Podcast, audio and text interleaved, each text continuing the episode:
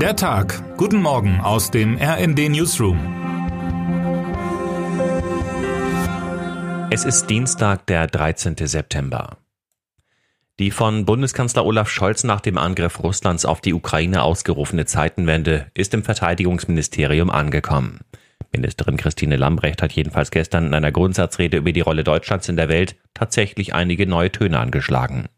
Sie plädierte dafür, Deutschland zu einer militärischen Führungsmacht zu machen und dauerhaft mehr Geld fürs Militär auszugeben.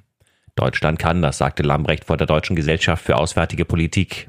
Deutschland braucht keine Angst vor dieser neuen Rolle zu haben. Man solle zudem die Bundeswehr wieder als zentrale Instanz für unsere Daseinsvorsorge betrachten.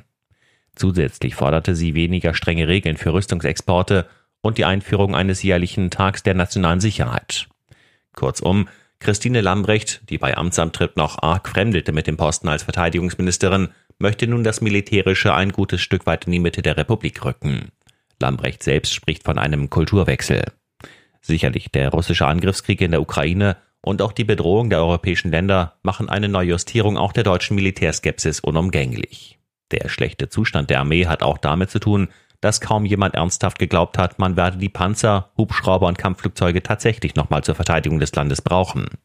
Das hat sich grundlegend geändert. Und doch besteht noch ein Unterschied zwischen der Einsicht in die Notwendigkeit, sich im Zweifel auch verteidigen zu können, und dem Wunsch, das Militärische ins Zentrum des Denkens zu rücken.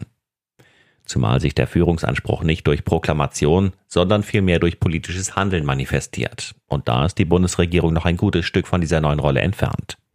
Die Debatte um neue Waffenlieferungen an die Ukraine wird zwar im Parlament und auch in den Regierungsfraktionen mitunter geführt, wie RND-Hauptstadtkorrespondent Markus Decker berichtet, in der Regierung wird allerdings viel dafür getan, bei Waffenlieferungen nicht in der ersten Reihe zu stehen. Auch gestern lehnte Lambrecht die Lieferung von westlichen Kampfpanzern in die Ukraine ab und verwies zur Begründung auf ein Gespräch mit ihrem US-Kollegen Lloyd Austin. Ich habe da zumindest diese Wahrnehmung nicht gehabt, dass es da ein Umdenken in den USA gibt, sagte Lambrecht. RND-Wirtschaftschef Andreas Niesmann hält die Haltung gegenüber der Ukraine für einen Fehler.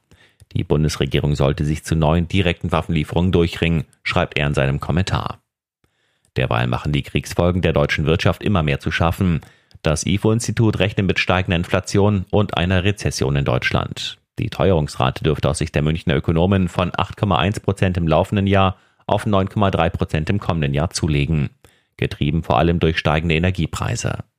Die Wirtschaft dagegen werde dieses Jahr nur noch um 1,6 Prozent wachsen und im kommenden Jahr um 0,3 Prozent schrumpfen. Wir gehen in eine Winterrezession, sagte der Leiter der IFO Konjunkturforschung Timo Wollmershäuser am Montag. Immerhin, für den Arbeitsmarkt erwartet das IFO-Institut keine schweren Auswirkungen. Termine des Tages. Bad Kreuznach. Im Mordprozess von Ida Oberstein wird das Urteil erwartet. Laut Anklage soll der 50-jährige Deutsche den 20 Jahre alten Tankstellenmitarbeiter Mitte September 2021 getötet haben, nachdem dieser ihn mehrfach auf die Corona-bedingte Maskenpflicht hingewiesen hatte. London. Der Leichnam von Queen Elizabeth II. wird überführt. Um 18 Uhr soll der Sarg der gestorbenen Königin zum Flughafen Edinburgh gebracht und nach England geflogen werden. Per Auto wird der Sarg dann in den Buckingham Palast gebracht. Wer heute wichtig wird. Es ist ein Wiedersehen, das wahrscheinlich beide Seiten gern noch ein bisschen hinausgeschoben hätten. Heute Abend um 21 Uhr treffen Bayern München und der FC Barcelona im zweiten Gruppenspiel der Champions League aufeinander. Bei den Katalanen mit dabei Ex-Bayern-Stürmer Robert Lewandowski. Und damit wünschen wir Ihnen einen guten Start in den Tag. Text Dirk Schmaler, am Mikrofon Johannes Schmidt und Sönke Röhling. Mit rnd.de, der Webseite des Redaktionsnetzwerks Deutschland, halten wir Sie durchgehend auf dem neuesten Stand. Alle Artikel aus diesem Newsletter finden Sie immer auf rnd.de slash der Tag.